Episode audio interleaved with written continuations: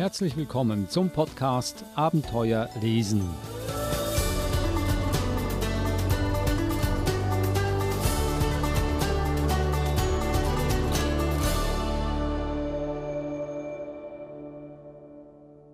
Wenn die Flugzeuge über das Haus geflogen sind, haben die Fenster gescheppert.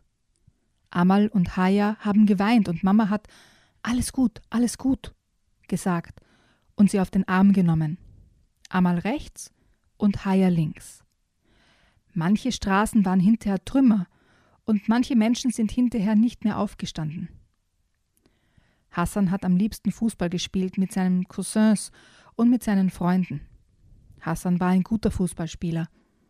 Aber manchmal hat er mit seinen Freunden auch Patronenhülsen gesammelt wer die meisten findet. Die Patronenhülsen lagen ja auf den Straßen herum. Einmal hat Hassan auch eine scharfe Patrone gefunden. Da war er stolz. Aber Papa hat sie ihm weggenommen. Die ist gefährlich, hat Papa gesagt. Die kann explodieren. Mama wollte auch nicht, dass Hassan Patronenhülsen sammelt. Aber Hassan fand es toll. Rahavs und Hassans Papa war Arzt. Er hat viele Menschen gesund gemacht. Rahav und Hassan waren stolz auf ihren Papa. Einmal ist Papa mit seinen beiden großen Kindern auf den Jahrmarkt gegangen. Es gab eine Schiffsschaukel und eine Riesenrutsche. An den Jahrmarkt erinnern Rahav und Hassan sich noch gut. Dann sind aber leider die Flugzeuge gekommen. Da hat Papa sie nach Hause gescheucht.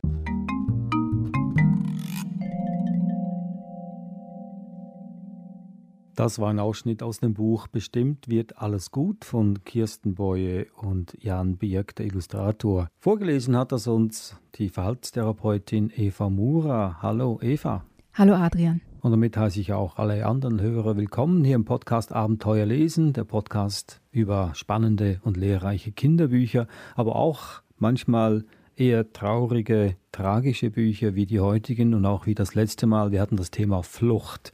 Wir wollen dieses Thema fortsetzen in diesem Podcast, nämlich äh, Bücher über die Flucht für ältere Leser. Das letzte Mal haben wir mit drei, vier und fünf Jahren angefangen. Heute geht es weiter mit den Sechsjährigen. Wir haben auch das Buch Zuhause kann überall sein von Irina Kobalt und das dritte Buch, Das Schicksal der Sterne von Daniel Hörer. Gehen wir zurück zum ersten Buch, Bestimmt wird alles gut von Kirsten Boye. Ein äh, sehr positiver Titel über ein sehr, sehr tragisches Thema.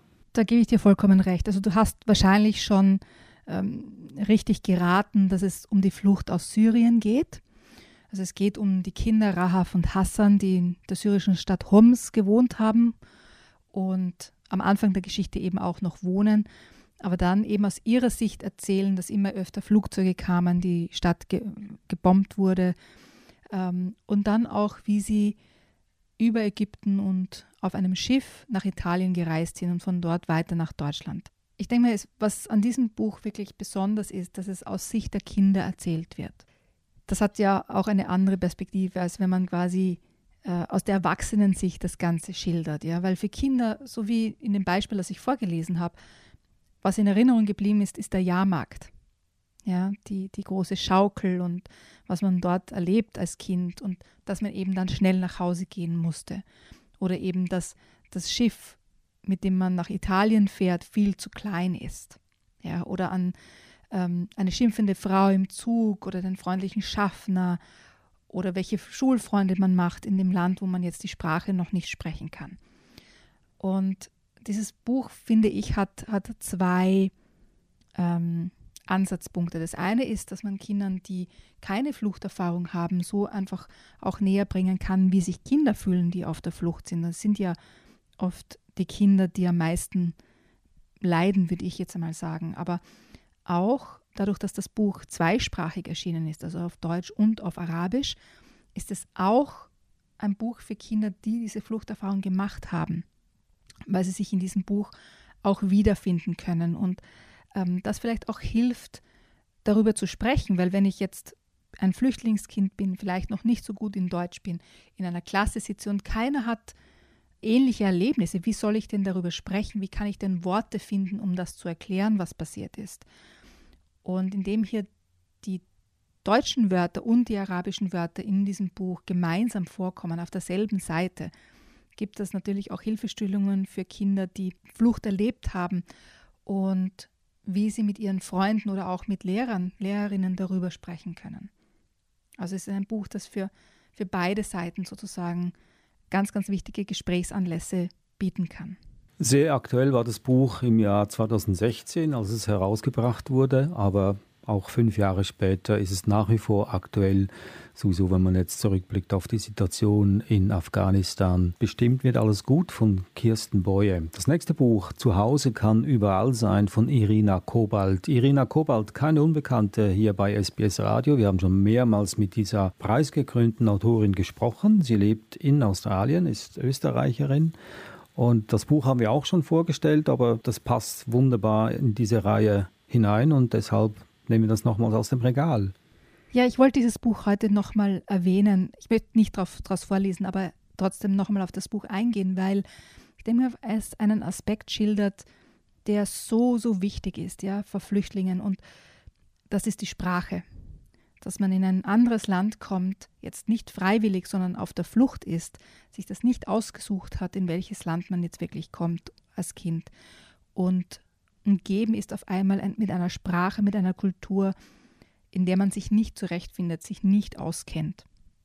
Und dass es ähm, ganz viel Hilfestellungen bedarf, jetzt sowohl jetzt zum Beispiel von der Schule, aber auch von anderen Kindern, die bereit sind, sich anzufreunden, um diese diese fremde Umgebung zu einer neuen Heimat werden zu lassen. Und damit ist auch die Sprache gemeint, die zu einer neuen Heimat werden kann. Das heißt nicht, dass man die alte Heimat vergisst und die alte Sprache vergisst, sozusagen die Herkunftssprache, sondern dass man quasi zwei Decken hat, ähm, mit denen man sich zudecken kann, zwei Sprachen, mit denen man sich wohlfühlen kann. Und ich denke mal, das ist ein ganz, ganz wichtiges Thema, wenn es um Flucht geht und, und Kinder, dass Sprache und Sprache lernen und sich in zwei Sprachen zu Hause fühlen ein ganz, ganz wichtiges Thema ist. Und das ist in diesem Buch einfach, äh, finde ich, wunderbar gelungen. Gehen wir zum dritten und letzten Buch, Das Schicksal der Sterne von Daniel Hörer. Nun, dies ist ein Buch für ältere Leser, gehe ich mal davon aus, denn ich finde keine Bilder darin. Genau, das ist äh, ein Buch für Jugendliche, so ab ich würde sagen so zwischen 12 und 14, je nach Reifegrad des Kindes. Und wie ich das Buch gelesen habe, hat es mich wirklich tief berührt. Und aus diesem Buch möchte ich ein bisschen mehr vorlesen, weil dadurch deutlich wird, mit welcher eindrücklichen Stimmung der Autor hier die Geschichte erzählen kann. An einem Tag im Juli wurde Adib mitten in Berlin von einem schwarzen Loch verschluckt. Einfach so. Während sich die Welt draußen unbeirrt weiterdrehte, verschwammen zuerst die grauen Wände vor Adibs Augen, dann kam der Fußboden näher und schließlich krachte er auf den ausgetretenen Linoleumboden. Doch das merkte er schon nicht mehr. Sein Bewusstsein war mit Lichtgeschwindigkeit in das Zentrum der Dunkelheit gereist, dorthin, wo nichts existierte außer dem Vergessen. Seine Mutter Nuria stürzte sich mit einem Aufschrei auf den leblosen Körper und schüttelte ihn. Ein dünner Blutfaden schlängelte sich von der Stirn des Jungen hinab und tropfte auf den Boden. Adibs Bruder Tahir stand neben den beiden, unfähig zu reagieren. Nurias Aufschrei hatte den Hausmeister alarmiert, der ins Zimmer gestürzt kam, den leblosen Jungen dort liegen sah und davoneilte, um Hilfe zu holen. Als Adib im Schneckentempo wieder zu sich kam, war es ihm, als würde eine sanfte Macht ihn zurück ins Licht ziehen. Er blinzelte, schlug die Augen auf, sah das vertraute Gesicht seiner Mutter und wusste, dass er in Sicherheit war. Also das ist der Beginn der Geschichte. Adib ist zu dieser Zeit schon in Deutschland in einem kleinen Zimmer mit vier Etagenbetten, einem kleinen Tisch und vier Stühlen und das ist es. Er ist in einem, in einem Flüchtlingsquartier mit seiner Mutter und seinen äh, Geschwistern und äh, versucht sich dort in dieser neuen Situation, in seiner neuen Heimat zurechtzufinden. Karl ging langsam, bedächtig einen Fuß vor den anderen setzend. Ein alter Knacker, der sich wie in Zeitlupe bewegte. Das war ihm unangenehm, vor allem wenn ihm die Leute auf der Straße mitleidige Blicke zuwarfen. Früher war mit schnellen Schritten durchs Leben gegangen. Wie auf der Flucht, hatte er manchmal gedacht, wie auf einer ewigen Flucht, und er hatte sich gezwungen, langsamer zu gehen, die Dinge gelassener zu betrachten. Doch nach einer kurzen Weile hatte er seinen Schritt wieder beschleunigt, war mit Lichtgeschwindigkeit durch all die Stationen seines Lebens gehastet. Jetzt ging es eben zwangsläufig langsamer. Hin und wieder blieb er stehen und wischte sich mit dem Ärmel über die Stirn. Die Sonne nervte ihn. Musste es im Mai schon so heiß sein? Er wartete auf die Kühle der Nacht und überhaupt vermisste er ihre schützende Dunkelheit. Hier im Sonnenlicht war man so präsent. Die Konturen waren zu klar umrissen. Ein leichtes Ziel, eine leichte Beute. Karl schüttelte den Kopf. Es war doch alles so lange her, und trotzdem schien es ihm, als sei es erst gestern gewesen. Mist, dachte er. Einfach Mist. Da lebte man so lange, und alles, was blieb, waren Erinnerungen, vor allem die schlechten. Karl schüttelte erneut den Kopf, um die Bilder zu vertreiben. Er dachte an Emmy, er dachte an die Reisen, die sie zusammen unternommen hatten.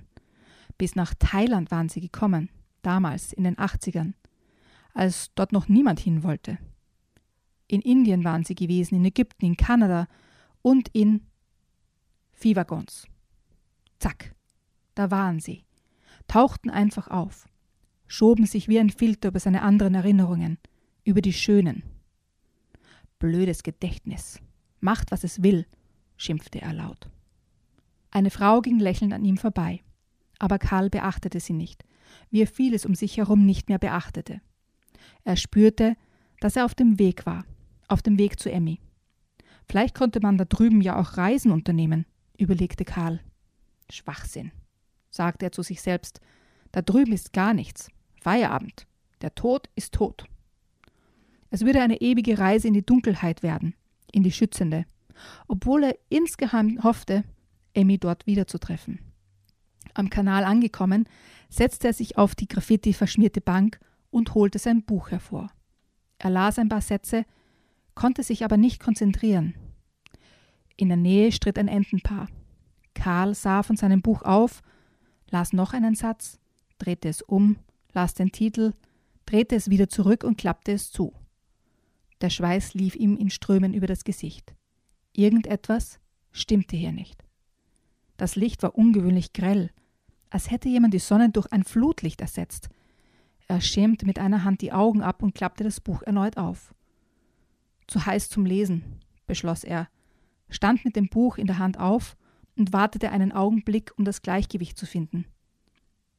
Was war denn das für ein Stechen? dachte Karl noch und fiel im selben Moment um. An der Havel herrschte ziemliche Aufregung. Ein Krankenwagen stand mitten auf dem Rasen, genau neben Adibs Lieblingsplatz. Leute hatten sich versammelt und sahen zu, wie Sanitäter gerade einen alten Mann auf ihre Trage hieften, zudeckten und zum Wagen trugen. Adib sah wirres graues Haar unter der Decke hervorquellen und eine spitze Nase. Der alte Mann bewegte sich nicht. Als der Sanitätswagen abgefahren war und die Leute sich verstreut hatten, setzte sich Adib auf seine Bank und sah zwei streitenden Enten zu. Nach einer Weile merkte er, dass sein Blick immer wieder über einen Gegenstand streifte, der erst jetzt in sein Bewusstsein drang. Ein Buch. Es war aufgeschlagen und lag mit den Seiten nach unten im Gras, halb verdeckt von einem Busch. Er griff danach und entzifferte den Titel Geheimnisse des Universums. Auf dem Umschlag war ein Sternenhaufen abgebildet, durch den ein Lichtstrahl wie ein scharfes Messer schnitt. Wie oft hatte er während der sieben Monate in den Himmel gestarrt, wie oft hatten sie unter freiem Himmel schlafen müssen, und wie oft hatte sich Adib vorgestellt, dass die Sterne sie leiten, sie beschützen würden. Ob das Buch dem alten Mann gehörte? Auf der Suche nach einem Namen blätterte er die ersten Seiten durch. Nichts. Erst hinten wurde er fündig. Karl Riedberger stand dort sowie eine Adresse. Er kramte seinen Stadtplan hervor. Die Straße war ganz in seiner Nähe, direkt in der Altstadt.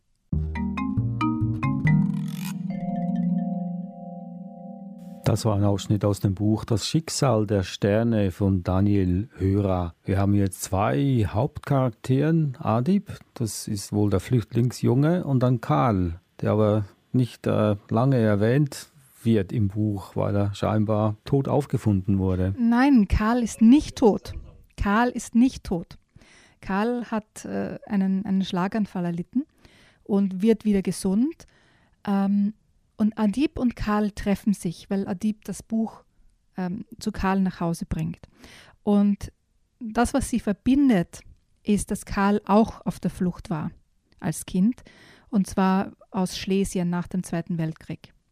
Und was wir dort gehört haben, diese Viehwaggons, das sind seine Erinnerungsfragmente, die immer wieder seine anderen Erinnerungen sozusagen verdrängen. Und das ist etwas, was die beiden verbindet. Die Flucht, die nach dem Zweiten Weltkrieg stattfand und die Flucht, die jetzt stattfindet oder für Adib stattgefunden hat. Und am Anfang ist der Karl nicht so begeistert, sich jetzt mit Adib anzufreunden oder irgendetwas mit ihm zu tun zu haben. Aber die Familien lernen sich kennen und äh, ich möchte nicht zu viel vorwegnehmen, aber der Karl spielt dann noch eine große Rolle für Adib ähm, und hilft ihm weiter. Und was ich bei diesem Buch einfach ganz toll finde, ist diese, diese Kombination zu, zu verstehen, dass es Flucht äh, quasi schon immer gegeben hat. Ja, es hat immer, in jeder Generation hat es Flüchtlinge gegeben. Und jede Generation ist ein bisschen anders mit den Erfahrungen auch umgegangen. Und dass sich sozusagen die, die unter Anführungszeichen alten Flüchtlinge und die neuen Flüchtlinge auch auf dieser Ebene verständigen können. Dass es nicht so verschieden ist, ob du jetzt aus Schlesien geflohen bist oder eben jetzt aus Syrien oder Afghanistan. Dass es immer darum ging, Sicherheit zu finden oder in ein sicheres Land zu kommen. Ich finde die Geschichte, wie sie erzählt wird und die Emotionen, die darin verpackt sind und wie der Autor es schafft, einen in diese Geschichte hineinzuziehen, das finde ich einfach ganz, ganz toll und faszinierend. Hat mir sehr, sehr gut gefallen, das Buch.